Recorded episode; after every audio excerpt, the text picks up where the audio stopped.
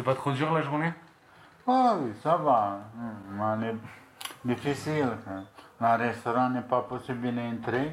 Mais Maintenant, avec le pass, là, ouais. Ah oui, qu'il n'y a pas de vaccin. Tu veux pas faire le vaccin, toi? Non, non.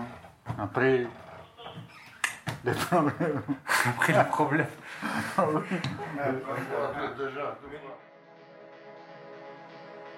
Un accès aux soins pour les sans-abri, un podcast de Médecins du Monde Suisse. Épisode 5 Être sans-abri en période de pandémie, avec la participation d'Aline Forgerie, Gaël Gloris et Astrid Corpato. Restez chez vous, voilà ce que demandait le Conseil fédéral lors des moments les plus critiques de la pandémie. Mais comment faire lorsqu'on n'a pas de chez soi? Comment les personnes sans abri ont vécu cette période qui est venue d'autant plus ébranler leur quotidien? Déjà à haut risque médical et ayant un accès difficile aux soins de notre société, il a été tout particulièrement important pour les structures partenaires de les prendre en charge. Sans compter que les mesures de distanciation, d'isolement et d'hygiène sont difficiles à mettre en place pour des personnes sans abri. Les permanences infirmières ont été importantes dans ces moments de préoccupation pour notamment orienter, écouter et rassurer. Aline Forgerie et Gaël Gloris, les deux infirmiers et infirmières de Médecins du Monde, nous expliquent comment le quotidien des personnes sans abri a été impacté. Donc ils pouvaient pas fréquenter euh, toutes les structures comme habituellement. Donc c'est vrai que des fois ils passaient leur temps dehors, vraiment dehors, pas, du tout abrités ou quoi, euh, dans des couloirs où ils pouvaient pas avoir accès. Donc ça, ça a été, je pense, un, un, impact assez important. Le fait que les structures aient diminué aussi leur, euh, leur nombre de places, ça aussi, ça a eu des, conséquences parce que du coup, ils pouvaient accueillir moins de personnes.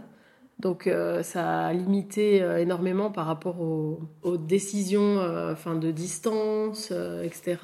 C'est vrai qu'on a eu très peu de cas, en fait, Covid.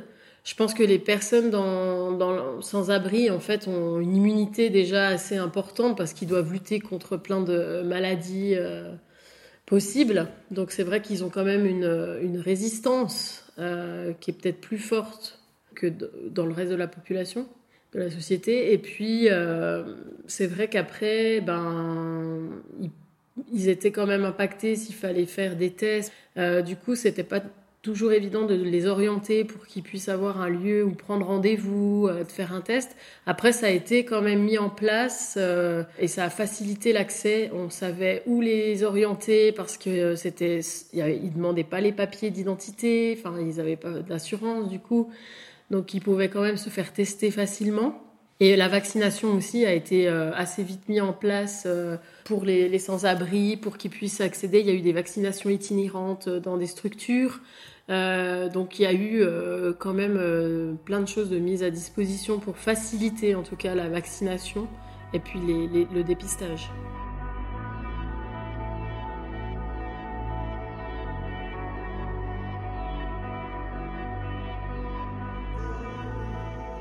Tout ça, ça nous a, ça nous a complètement mis un petit peu à l'écart, quoi, parce que il y avait certaines idées qu'on avait de faire, puis on n'a pas pu le faire, il y a tout qui s'est coupé quoi. L'isolement, c'était déjà un, c'est déjà un problème qu'ils vivent, sans parler du Covid.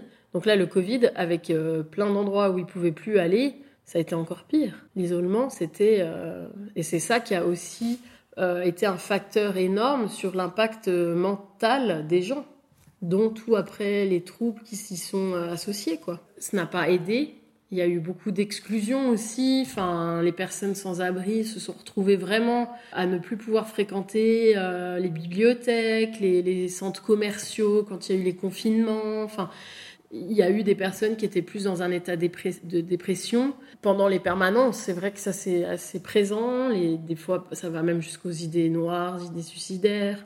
Enfin voilà, la, la, timie a souvent un impact. Enfin, c'est du coup l'humeur où l'humeur elle est complètement euh, basse quoi. Ça n'a pas aidé, je pense. Ça a encore plus euh, été euh, problématique. Quoi. Mais c'est vrai, il y, y, a beaucoup de choses qui ont changé. Parce que comme, quand il y a eu la première vague, on était tous paralysés, donc euh, on n'avait pas le droit de sortir. France aussi, ça change rien. Puis après, ben, quand ils ont lâché un peu du lest, on va dire ça comme ça, hein, moi c'est ma façon de parler, euh, non, c'était très difficile De ressortir, non. Mais de couper la, moitié de la liberté. C'est très difficile. Après, au niveau de la précarité, euh, c'était aussi surtout au niveau du travail, quoi. au niveau un petit peu du, bah, de du système de débrouillardise qu'ils avaient, avoir des petits contrats à droite à gauche, avoir des ménages, avoir des trucs. Il y a plein de familles qui ont arrêté ces prestations-là, il y a plein de, patrons qui, euh, qui employaient des gens de manière euh, illégale, de manière non déclarée, et qui ont arrêté aussi ça, tu vois. Donc il y a plein de gens qui se sont retrouvés du jour au lendemain aussi sans, sans ces petits, sans ces, ces petits, comment dire ça, ces petits boulots qui, euh, qui faisaient qu'ils arrivaient à survivre, tu vois. On l'a beaucoup vu à ce niveau-là. Enfin, en tout cas, moi, je l'ai beaucoup vu à ce niveau-là, des gens qui me parlaient qu'ils étaient en galère, qui tournaient en rond, que la journée, ils la passaient dehors, et qu'en plus, il y avait moins d'accueil de jour, il y avait moins de... et qu'ils pouvaient même pas aller bosser. Enfin, tu c'était plus à ce niveau-là.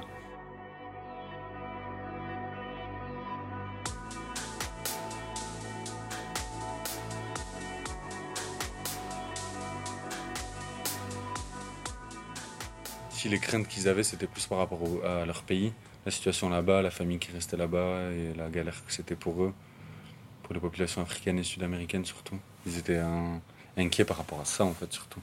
Leur situation au pays, le fait qu'eux, ils étaient là et qu'ils étaient un peu impuissants face à ça, tu vois.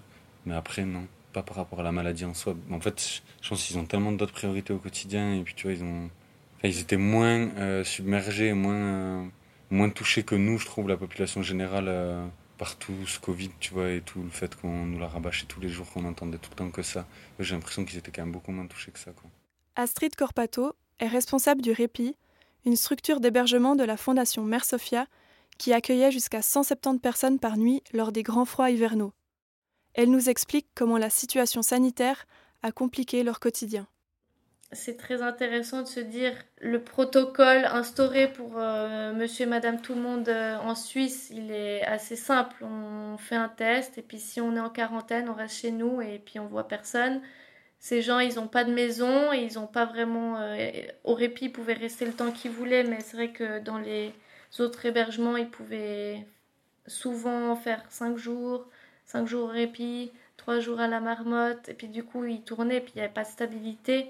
Et quand c'est un groupe de personnes, une famille, euh, d'annoncer à la famille, bon, bah, telle personne, il faut la mettre en quarantaine et la séparer des siens, ça a été extrêmement dur de, de faire comprendre ça. C'est des, des, personnes qui ont justement rien à part, euh, comme j'ai dit, leur santé et puis leur, leur entourage proche. Et quand c'est un groupe, c'est extrêmement dur de leur faire comprendre qu'il faut s'isoler des autres pendant X temps. Mais donc on s'est retrouvé avec euh, quatre personnes positives sans symptômes et qui ne comprenaient pas pourquoi on les isolait dès lors. Pourquoi cette euh, conséquence alors qu'en fait ils faisaient ça pour la collectivité? Ils se sont dit bah on va tous se faire tester pour soutenir le répit et éviter une propagation. Heureusement qu'on a eu que quatre positifs, mais on voit bien que même avec quatre positifs, ça nous a ça a été compliqué. C'était c'était parler avec les familles, leur expliquer la suite et puis leur euh, dire qu'ils vont être séparés. Enfin, limite, ils sont partis en courant en disant on préfère. Et c'est ce qui s'est passé pour certains. Ils ont préféré tous dormir dehors ensemble que d'être séparés sans vraiment savoir pourquoi. C'est aussi difficile le Covid de se dire euh, j'ai pas de symptômes, on me dit que je, dois, je suis contagieux, mais en fait euh, je m'en fiche parce que ce qui compte pour moi c'est ma famille et être avec eux.